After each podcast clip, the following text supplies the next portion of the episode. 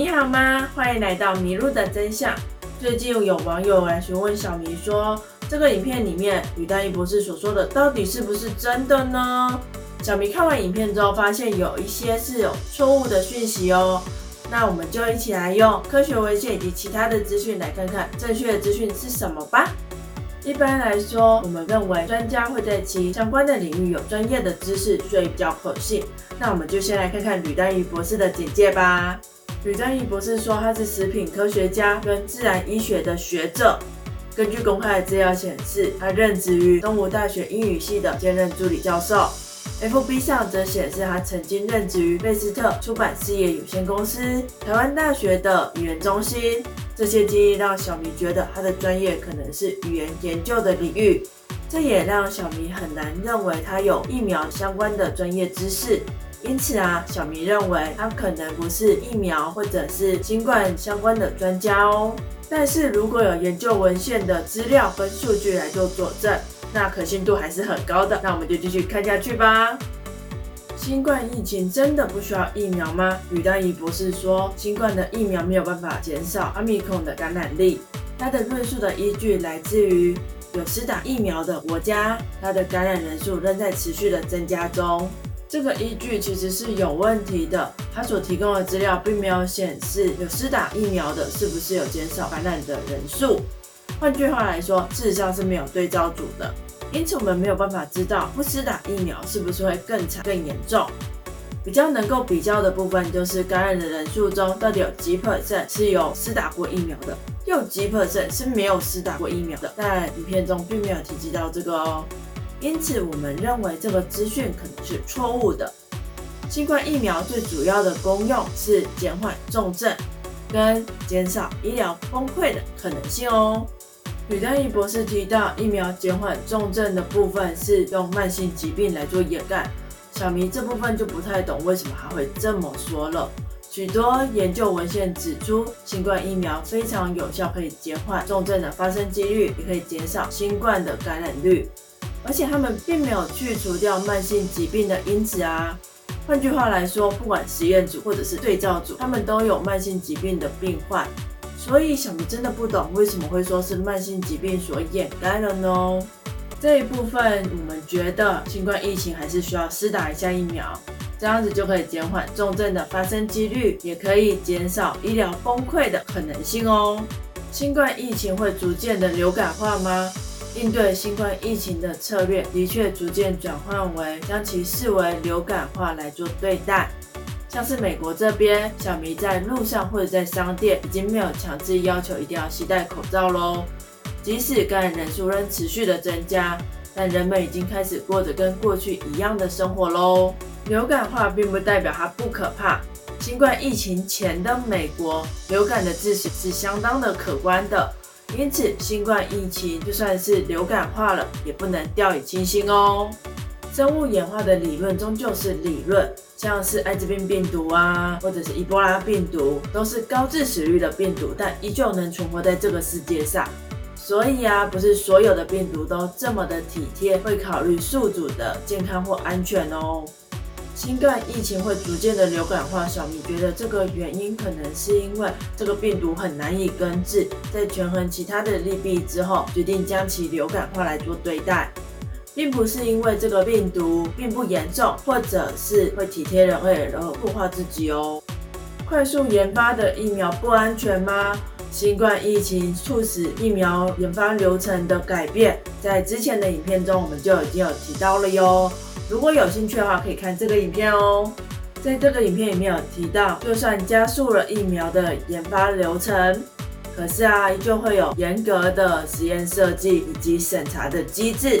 在疫苗充足的情况下，各国目前都已经陆陆续续在宣布，不会再核发 U A 给新的疫苗哦。目前像是 BNT 啊、莫德纳或者是 AD 都是有经过三期试验的疫苗。之所以会颁发 UA，主要的原因是因为疫情很严重，所以认为有其紧急性以及必要性哦。快速研发的疫苗的确没有办法像传统的疫苗一样看到长期的影响，但是啊，如果疫苗真的需要花十几年甚至二十几年才有办法生产出它的对策的话，那新冠的疫情就会变成什么样子了呢？顺带一提，就算是研发很久的疫苗，还是有极小的可能会有不良的反应或者是过敏的反应，所以要做到一百 percent 没有不良反应的疫苗，这个难度是十分的巨大的哟。那新冠疫苗跟氧化石墨烯又有什么样子的纠葛呢？吕丹仪博士的论述是建立在新冠疫苗含有氧化石墨烯的条件之下，但其实这是一个谣言哦。那我们一起来看看，为什么觉得新冠疫苗里面会有氧化石墨烯呢？这个谣言起源自西班牙有间大学在显微镜下观察新冠疫苗，觉得它的结构感觉很像氧化石墨烯，但这个报告是没有经过审查的哟。那新冠疫苗里面到底有没有氧化石墨烯呢？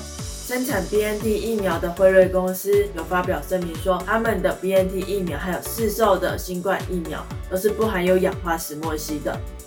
那我们就只好从其他方面来佐证到底有没有添加氧化石墨烯啦。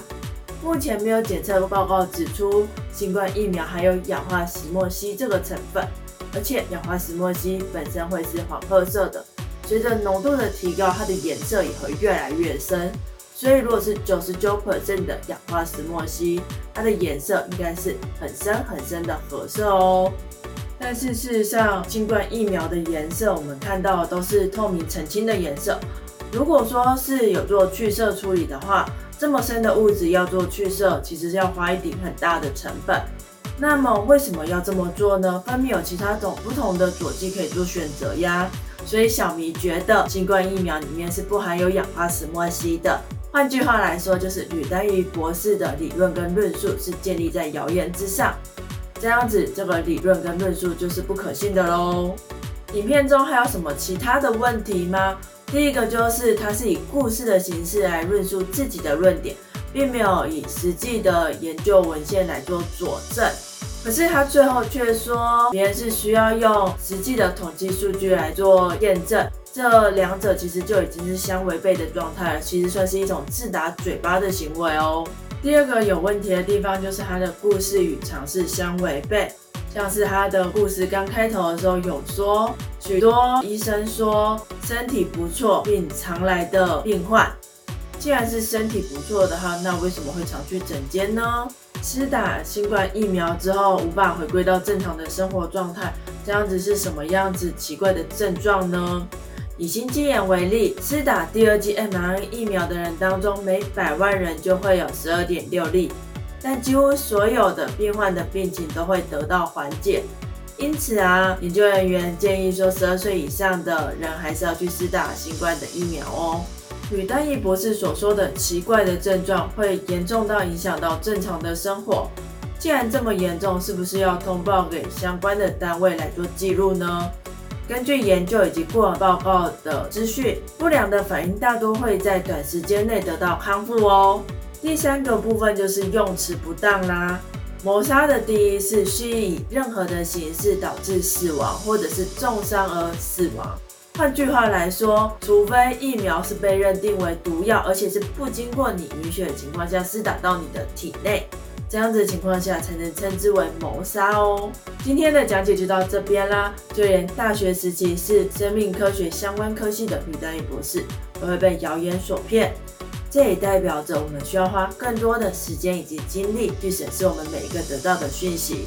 如果不想要花这么多的时间以及精力的话，请帮我们点击订阅和喜欢，并追踪我们的 FB 粉丝专业。